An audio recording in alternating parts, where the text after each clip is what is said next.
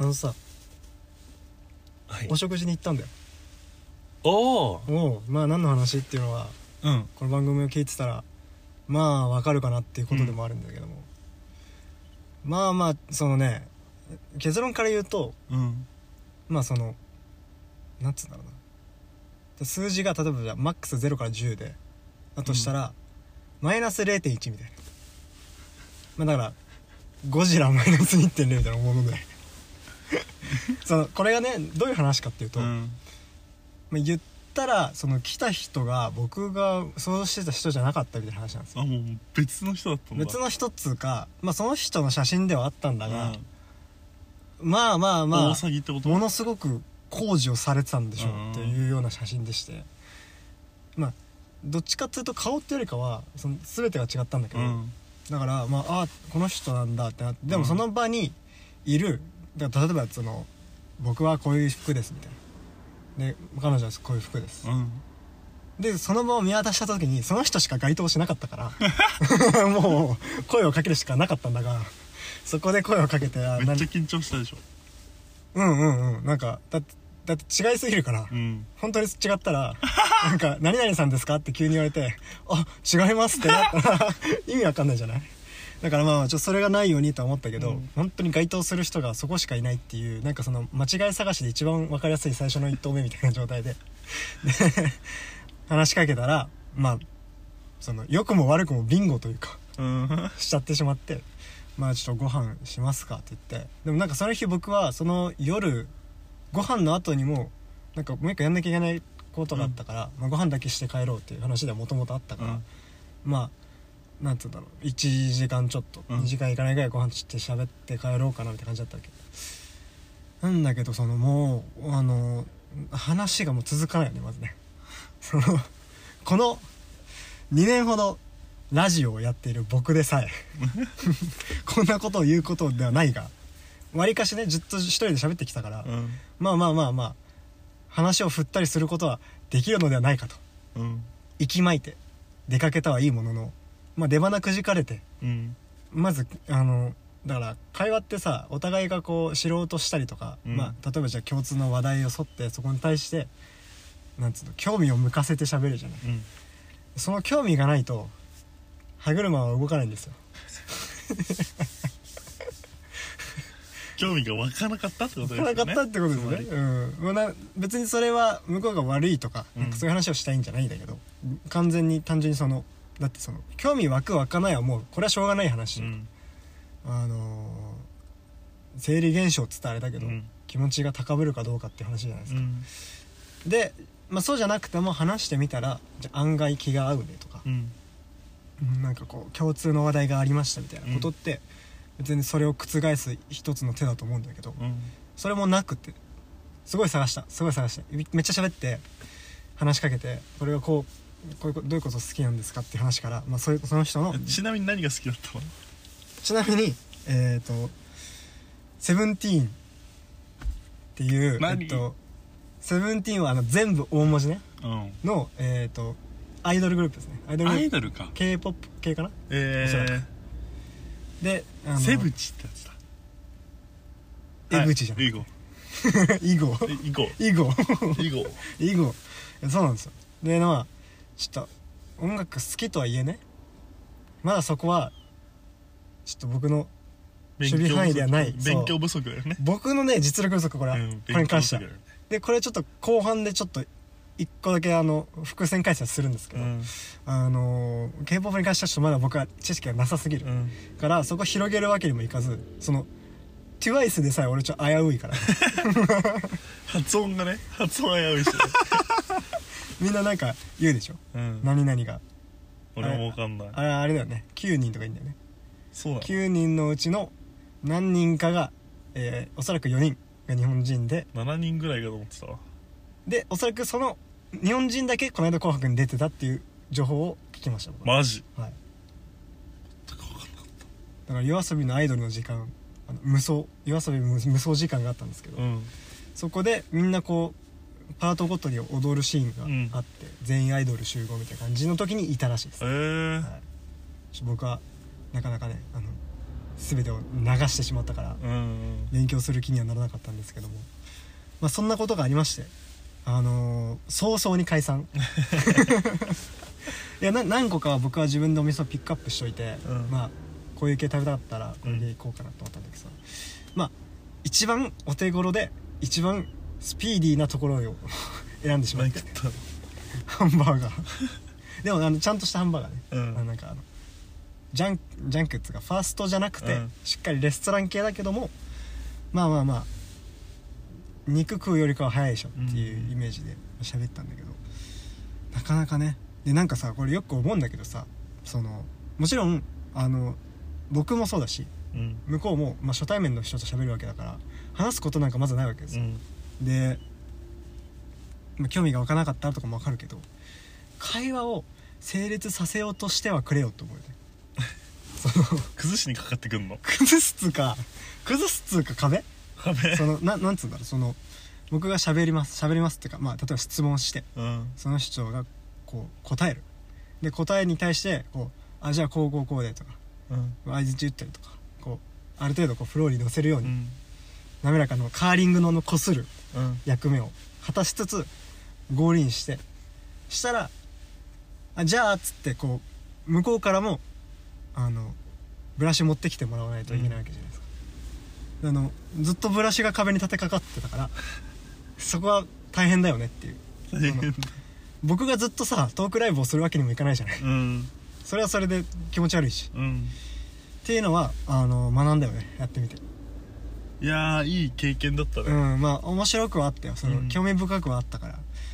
もちろんそのあの嫌な思い出ってわけじゃないからさ、うん。うん面白くはあったからいいんだけど。でもなんかこう初回がこれだとねっていうのはあるよね。そうだね。うん。続けるかは迷うよね。3回ぐらいは。うん。本当爆発だから。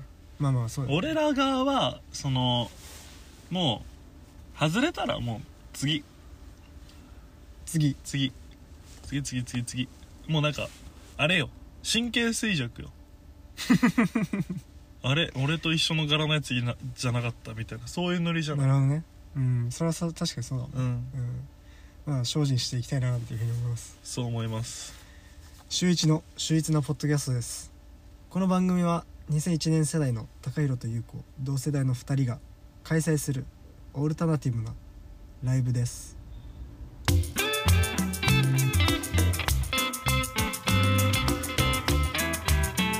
週一の秀逸なポッドキャスト。車からお届け。そうなんですよね。第29弾、えー2月9日公開予定。まあ今2月9日の11時42分。PM ね。AM だったら間に合うんですけど。もまあ PM なので、まあ、おそらく10日以降の配信になってるかと思うんですが。今日はおそらく入りのね第一声から音が悪すぎる。ブーブー言ってる。まあでも iPhone1514 14のマイクだから悪いわけないと思うんですけど。いいと思います。後で聞き直したらいいかもしれそないし。うなんですけど、まあ、おそらく普段だと普段がちょっと良すぎるので。うん。普段あれあの一般人のポッドキャストの音声じゃないからね。音質だけで言うと。いいね。いいよね。めちゃくちゃいいから。だから今は車からお届けしていますと。車で携帯で撮ってパッと出ししようかなと思ってるんですけど、まあ、なぜかって話をしますとですね。だから今日ですよ。リアル今日収録時間。リアル今日、うん。えっと高弘の家がうん。浸水しました。漏水浸水しまして。まあ一旦家から避難してるところでございます。え何？水？水水道管貼り付け。破裂系貼り付け。爆破系？うん。えじゃあ何？今びしょびしょなの？そう。お家？お家のキッチンが。いやだかよかったねら気づいてね。そうなのよ。朝起きたらでうん。でも軽く荷物まとめてうん。逃げて 逃げてます。なんかそうみたいでね。そうな今日んで今あもともとはね会う予定だったんですけど。こんな変なところで撮ってます。そう水没したから9時2丁目。9時2丁目で撮ってますよ。9時2丁目で撮って9時で合ってるのか分かんないですけど 久地かもしれないしね。9時だな。9時か。ちょ漢字が苦手なもんでね。いやそうなんですもともと会う予定だったからまあなんかライブにね行ってきたんですよね、うん。赤鉛筆ね。赤鉛筆。まあこれはちょっと知らないと本当に知らないんですけど、うん。まあ、バナナマンのコントがあるんですけどそのコントキャラで赤鉛筆っていうフォークデュオの、まあ、キャラネタがあるんですうよ、ん。でまあ毎年、まあ、毎年出ない時もあるんだけど出てきたら2人で歌って喧嘩して服破って仲直りして歌って帰るっていうネタなんですけど、そのキャラが武道館ライブをやるよっていうものすごく入り組んだ構成のライブ。に僕はバナナマンをまだ見たことがない高いのを誘って一緒に行こうよって言っていいよって言って行ったんですよね。マジでバナナマンのコント一回も見たことない。本当の一回も見たことないかいや確かに僕ら世代はもうすでになんていうの、もゴールデン MC のバナナマンしか知らないから、テレビタレント的な面が一番強いじゃない、だからあんまネタのイメージないと思うんですけど、うん。実はいまだに毎年ライブ、まあ、コロナ禍やってないけどあの毎年ライブやってるっていうのでかなりあのそれこそ東京の最近のコント系の人たちはバナナマンとか、まあ、バカリズムとかおぎやはぎとかが同じ時代やってたんですけど、なんかそこに憧れて出てきてる人がすごく多かったりとか本当その東京コント界のカリスマなんですよね。うん。でネットフリックス入ってたら過去回全部見れます。あそうなんですね。そうだからちょっとぜひ見てほしいんですけど。スーパーハートヘッドマーケットとかっていう2000確か1617年ぐらいのライブとか、僕好きでそういうのとかよぜひ見てほしいんですけど。まあ、なんかそのライブキャラコントキャラが武道館でライブやるよっていうファンタジーだけどリアリスティックななんかこうファンはうなる公演ということで、うん。今回行ってねあのもうお互いギリギリ。ギリギリ。7時開演で7時3分に入るっていうねでも始まってなかったんいだよね。やギリギリね。多分なんかこう押してたりとか会場の入りを待ってくれてたりとかしたんだと思う。めちゃくちゃラッキー。ついてもうほんとめちゃくちゃラッキー。すぐ暗転した。よね1分ぐらいで。うんしかも席めちゃくちゃよくって。最初ねあのスステージスタートじゃなかったんだよね。そうそうそう。武道館のステージがあるんだけど円形のやつがど真ん中にねちょっとうん。なんつうの、初めて見たあれ。そう。ポップアップステージ的なのがあって、そこスタートだったから。で僕らはアリーナ席の二十何列みたいうん。なの真ん中だけの番番号だったからもうほんと目と鼻の先だよね。いたね。だからどんぐらいだ？で横断歩道の反対側にいるぐらいの距離感ぐらいでそれもだから一車線同士の横断歩道ぐらいのうん。距離感でバナナマン2人がいるっていう、まあ、その場合は赤鉛筆なんだけど。近かったね。めちゃくちゃ近かった。なんかあの距離で顔視認モニターなしで視認できるの、うん。なかなかないよね。そうだねもうもうもうないんだろうなっていうぐらいすごくいい席で見れて。で歌歌って。ねまあなんかまだ明日もあるからあれだけどめちゃくちゃ良かったんだよな。なんかその結構フォークデュオの赤鉛筆が歌う曲は基本的にこう青春系というかうん。恋系が、うん。恋愛系が多いんだけどなんかで僕はあんま恋愛系の曲が入ってこない体なんだけどうん赤鉛筆はなんかスッと入ってくるというか。ああ魂が歌ってるから。魂が乗ってるから。面白いんだよね。でなんかそっから暗転の間にこう幕間の V を挟みながらそれが本編につながったりとか、うん。これやっぱコントの場数やってる人たちの制作の作り方であったし。ああなるほど。そうそうそう。なんかこうネタがちゃんと曲に入ってくる感じというか。で現実となんかこの演じてる部分の境目をあやふやにしてるから、うん。気持ち悪かったよね。そうそうそうそうそう。なんか気持ち悪かった。その気持ち悪さが癖になってくる、ねうん。感じがねすごく良かったよね。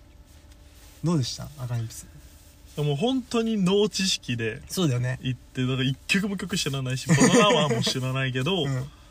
なんかでフォークソング。だ最初の方はもう完全にフォークソングだったよね、うんうんうん。あいいなと思って。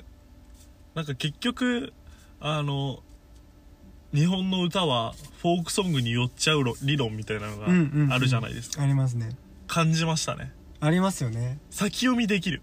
そうそうそうそうそう。あの歌フォークソングって。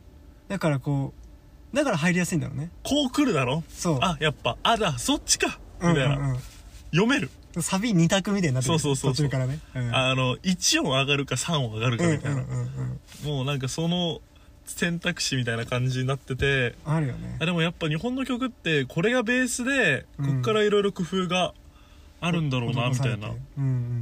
音数増やしたりとかうんさ、ね。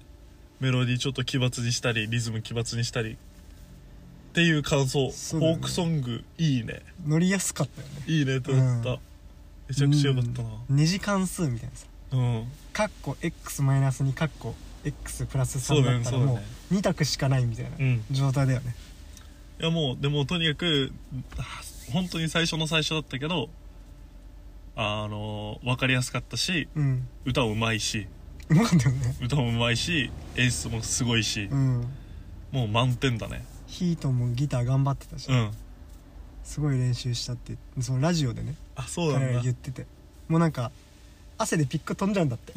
ツルツルになっちゃっだから一回乾かしてんのあれ。たそうそうそう。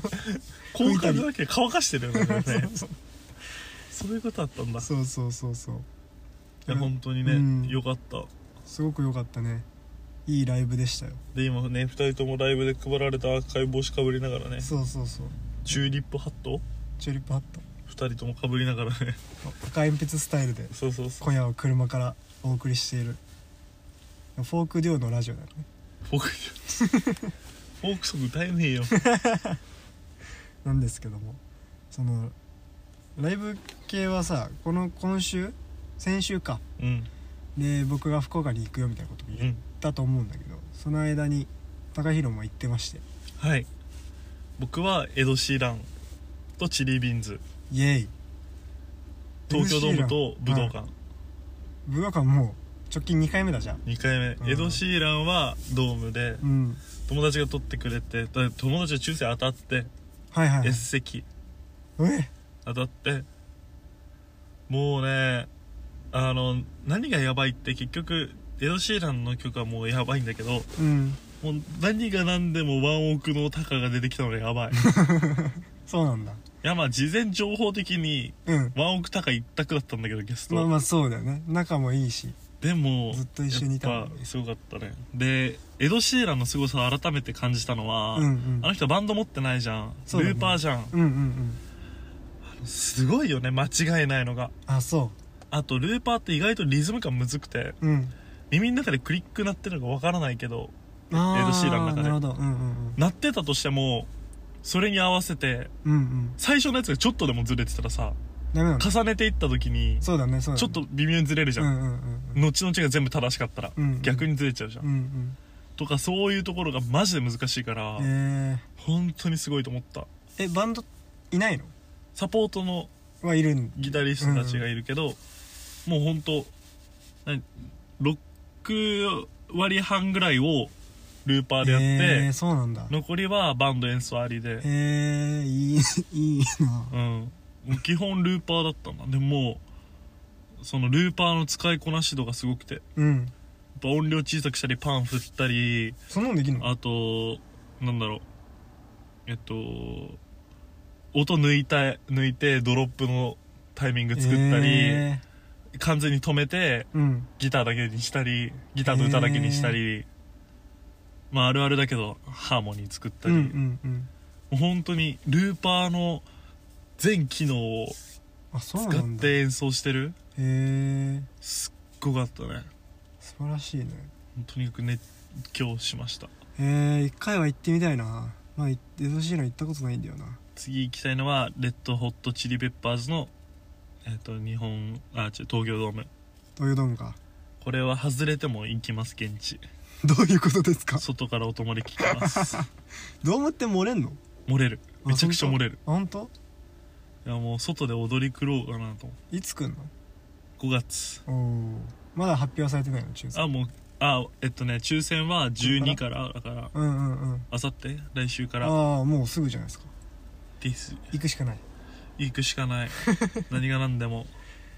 でチリビも行ったのか。チリビは武道館。あれだよね。アルバム出したんだよね。アルバムそうそう最近のアルバムのツアーで、チリビはレレッチリに憧れて名前つけてるから。あそうなんだ。レッチリのチリはあ違う違うチリビのチリは、うんうん。レッドホットチリペッパーズのチリから取ってるらしくて。なるほどね。そう。で前回のチリビは前回のレッチリのライブとか行ってたり、うんうんうん。あとチリビの曲の中にリスペクトオマージュ。あなるほど。感じれる部分となるほどなるかほど。なんかとにかくギタリストのリスペクトがすごくてはいはいはい。ギタリストがリギス、えっとジョン・フルシアンテの。うんうん。とにかくそれを感じられるからレッチリのファンはチリビ聞くとあれ？これもしかしてみたいな。ええ。でももう曲は完全にそのうん。ボーカルの子の発想の中なのよ、うん。うんうんただその感想とかうんうん。の部分で出してきてんねみたいな。出してくるんだ、うん。にじみ出ちゃうんだそれは。出して。女子バンドでファズは不満のよ。っああなるほどねていうね感じです面白いね。そういう観点でもしそうなんですよ。聞くのであれば。えそれは何？ライブじゃなくて音源にも入ってるの？音源にも入ってるその色は。入ってる入ってる入ってる、へえいいな。もちろんライブだともっと色あーまあもっとそうだね。うん。ああやっぱリスペクトしてたんだって改めて再確認できる。うんうんうんしね。もう今日も今日はさ、まあ、そんななんかポップソングの会場じゃないからさ、うんうんまあうん立ち上がってないけども、うんうんすごかったね。いやそうだね。盛り上がりはね。こうジャンルっていうものはあるけども。うん。今日はあまりにもシーンとしてたよね、うん。まあなんかそうしてくださいねっていうもともとねアナウンスがあったからそうだったと思うんだけど。初めてあんな静かなライブ。武道館。なんかこう大人なねそうだね。雰囲気であってね。えなんかお笑いクローとかいいっぱいいるのかなと思った。ああまあそれもあると思うよ。それもあると思う。なんかここいつら分かってるやつらが来てんじゃねえか今日みたいな。ううんなんかちょっとこのコントライブの雰囲気とも似てるとう思う。うん。ん。みんな姿勢いいしさ、そうだね。あんま笑わないし。うん。体勢ついてんだこの人たちと思うよ俺は朝一人でギャルギャルしてたのに。あれみんなも受けてないみたい こんなもんじゃみたいな。なそうそうそうそう。あーまあまあそこもまあ人によってはあるんだろううねんありそなんかこのまあたん僕もなんだろう。普通に面白いと思ったから笑うけど、ううん。面白いと思ってここで笑わずにっていう人もいると思うよ。いるよね絶うん、対。それはいると思うよ。絶対そうだ。やっぱこの国は結構あの形はシビアですから、うん。うん。形から入ることもいいことですけども。なんかそういうこともありますよね。まあそんな感じだねライブ話はね、ゆうこのキングヌー行ってきた。行ってきた福岡。行ってきた。すごいな。もうね友達と行ったんだけど、うん。であのオーストラリアの高校一緒だった子。うん。でその子は京都だから、うん。まあ、現地で集まっていこうみたいな感じで。でその子はライブ自体がうん。もうあんまり生まれて初めて行ったのが僕と一緒に行った米津さんのうえー。ライまあ、米津のファンなんだけどうその子は。んでそれを2回行ってで彼の人生のライブは全部僕が帯同してるんだけどその3回目としてキングヌーに行ったんですね。でキングヌーはあのなんつうの僕が好きだったのもあってよく聴いてっつって聞かせてたから、うん。彼も好きになって。ある程度曲は分かってるみたいな。そうそうそう。もうここ最新のやつはもう全部分かってるぐらいだったから楽しめるねって言って行ってその前も話したかもしんないけど彼らのライブってそのすごく映像にもこだわってるからうん。例えばえでっかい会場だと左右に大きなモニターがあることが多いじゃなういですか、ん。でそこにそのライブしてる様が映るっていうのが基本。で歌詞が映ったりとかは基本だと思うんだけど、なんかそれもしつつちゃんとその曲ごとに沿ったエフェクトをかけててはいはいはい、はい、映像に対して、でだからちょっと砂嵐っぽくしたりとか。うんあとはその曲の MV をこうフラッシュで挟んだりとかこうパパッと挟ったりとか、なんかこう色が変わったりとかこうグニャーってなったりとかいろいろすごく凝られてて、その面白さが僕は見てていつも思うんだけど、あのー今回入りがさ映像がねまずインタールード的な曲がかかりながらはいはい。こうちょっと盛り上がってくる、うん。そろそろ入ってくるぞみたいなんでキングヌーの、まあ、今でまでのなんかこうミュージックビデオのマッシュアップ的なものがこうバーって結構連続でフラッシュで流れながら最後ドンってあのスペシャルズって出てきてうん「You are my specials」で入ってくるみたいな感じだったん死ですぬちょっとやばくてこれが。ぶっ飛ぶとんでもなくてうん。その最初の入りだけでもう会場がボーンってなってうん。でその友達も「エグすぎる!」っていうあの m 1の霜降りが優勝した年のせいやみたいな感じになってたんですけど もうなんかねめちゃくちゃ面白くて。でライブめちゃくちゃ良かったしもう最初だからあんまりそのセットリストとか言わない方がいいかもしれない。なんかまだうん。北海道が確かあるから、まあ、この番組でネタバレ気にしてどうすんだって話でもあるんだけど、あの最初の4曲でもうなんつうのメインディッシュを全部出しちゃうぐらいの勢い、うん。でこんな出しちゃって大丈夫かって思ったんだけど待てよまだ全然あんじゃんみたいうんうんなでもすごい楽しめてすごく良かったんだよね。で MC もみんな喋ってくれたしなんかすごく作りも良かったし、まあ、ただ1個あるとすればめちゃくちゃ寒くて。ああ福岡だから。そうで雨降ってたのその日。うん。東京が雪の日とかだよね。そうそうそうそう。で物販僕欲しいグッズがあったからん。並んでたんだけどまあもう凍えて凍えてさ、うんで僕も一緒に行ってた友達はなんかその福岡来る前に家族旅行で東南アジアに行っててうん。でもう直接福岡に来たのそっから、うえ。そいつだけ。だから靴さ友達が東南アジアがそ直接来てて。うん。でそれはもう本当にもうそいつの落ち度というかうん。別にそいつが悪い話なんだけど、うん。サンダルで来てたわけ。そのまま靴を持ってきてない だからもうそれで彼は風邪をひいてねうん。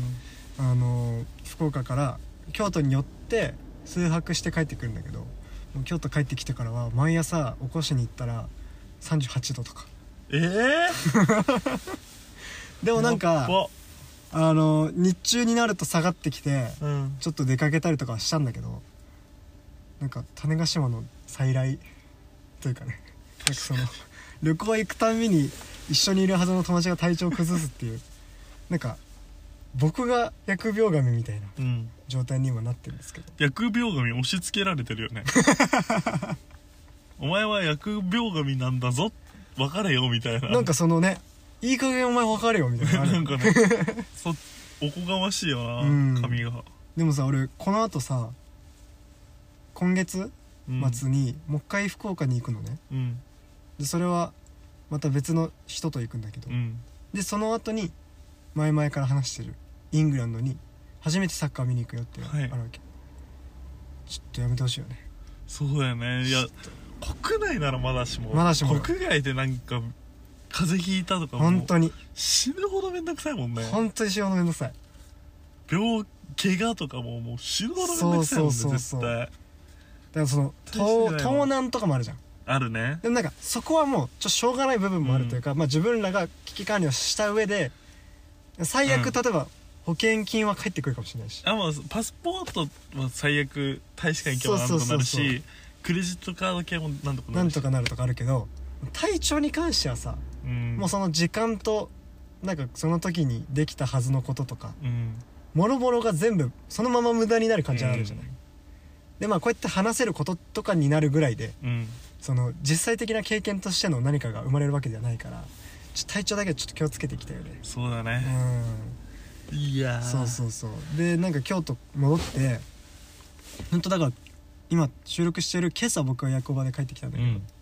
そのだから昨日その友達と最後ご飯しながら京都の街を歩いてる時に、僕が誕生日が9月なんだけどあのその時会ってないから誕生日プレゼントを買ってあげるよみたいな。になってやったーってなって、うん。でこう街を歩いててね。僕ね最近ね勉強しようと思って。うん。何の勉強？ニュージーンズを聞いてるのね。伏線回収来た？そう。あの自分が好きな、えっと俳優さんのうん。音音楽番組みたいなうんのがあるん。だけどそれで話してていろんな音楽を紹介してくれる中にニュージーンズがあって、うん。これはそのなぜこうこうこうですすごいみたいな。まあそそこはちょっと理論的な文章なんだけど、うん。まあ、理論的なことは分からないからまあ何かがすごいんだろうと思ってうん。聞いてみて、あれ？と。いいのではないか。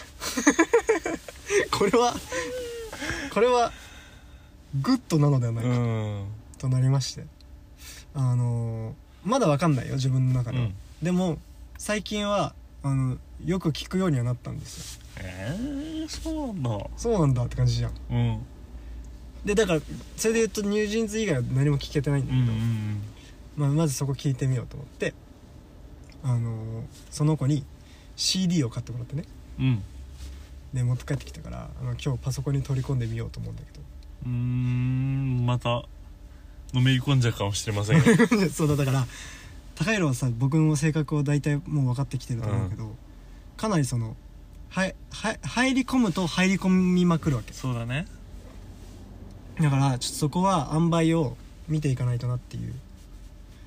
ただここで自分が経験していくことでうんなんつうの理解の幅はかなり広がるわけじゃない？そうだね。理解っていうかこう話す話せる内容とか、例えば今回みたいに誰かとお出かけをできます？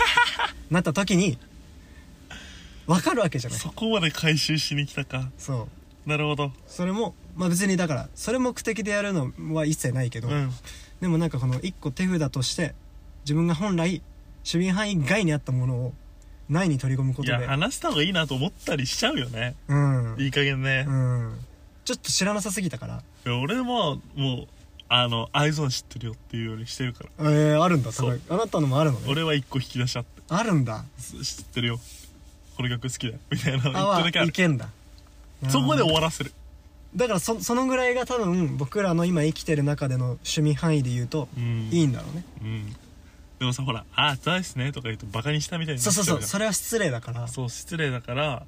リスペクトを持ちつつ。リスペクトを持ちつつ本当に一番可愛いなと思った人がうん。入ってたグループの名前出して終わりにすなるほどなるほど。僕はこれが好き。でこういう顔が好きです。以上。そこでこう引くというか。これ以上は僕僕は深入りしてないので入り込んで話さないでくださいっていうそんな喧嘩腰なの？あのっていう あの制約を結ぶ。あ結ぶのね。暗黙の相手と。暗黙の制約、うんうんうん。僕はここでやめたから。ちぎりねそうそう。こいつファンなんじゃねえと思ってんじゃん向こうからすると。ああそうだねそうだね。そこはまたでちょっと、うんうん。まもう解散しててそのグループは。うんうん。ちょっと昔のやつだから、うん。前々から知ってる人みたいになってる。なるほど。そのそのグループ名を出した時点で。あそうなんだ。でおこいつもしかして深く話せるやつか？うんうん、うん、だけど話さないってことは別のことを話した方がいいのか？みたいな制約を結ぶことになる。なるほど。そうするともう触れ触れないことやっうんうんうん。ていうね。それは確かになかなかい場合によっては使いやすい。いい武器でしょ。いい武器かもしれない、だから僕もちょっとそので小小刀を。そうだね。話の種を。持っとくに越したことはないと思う。うん、はいうん。ちょっと聞いて学んでいこうかなっていうふうに思ってる次第でございまして。前前回のやつをあの YouTube に上げたんですよ。はい。あ、まあ、前回までもう上がってるんだけど、うん。そこでなんかあの平面説の話したじゃんうん。で、まあ、概要欄とかタイトルにもちょっと使った気がするから、載せたわけ。うん。したらなんか概要欄に YouTube のそのたまにさ学説的な動画の後にその注釈がつくことがあるのね。あああるね。そこであの平面説について詳しく載ってたのであのぜひ読んでみてくださ ありがとうございます、い、はい、あのさ YouTube さんが AI あの協力をしてくれたみたいなので。さすが AI だな。はい。ということでね来週が、えー第30弾。なら。なかなかなんかしようみたいなうんやってみたのでやってきたのでね。まあでもちょっとその水次第というか。あんたんちのそうだね。まあ、うん。31記念でもいいしね。そうだね。31だから回記念。どうする？あの31のボックス買いして食べながらやる？ブーブーブーボボーって僕らだけしか得しないそうそうそうそうそうそうまあだから何かしら最近やれたらなと思うそうだねうんうんだから前の疑似生でもいいしうん誰か呼ぶでもいいしまた何かしらしましょうしましょということでこの番組は週1で更新していきます。ゆうこうとう高平でした。もしよろしければ感想やテーマ案などメールくれると嬉しいです。宛先は週一ポッドキャスト gmail.com まで。SHUITSU ポッドキャスト gmail.com まで。週一の「つ」は TSU ですよ。ということで。はい。笑顔でさらば。2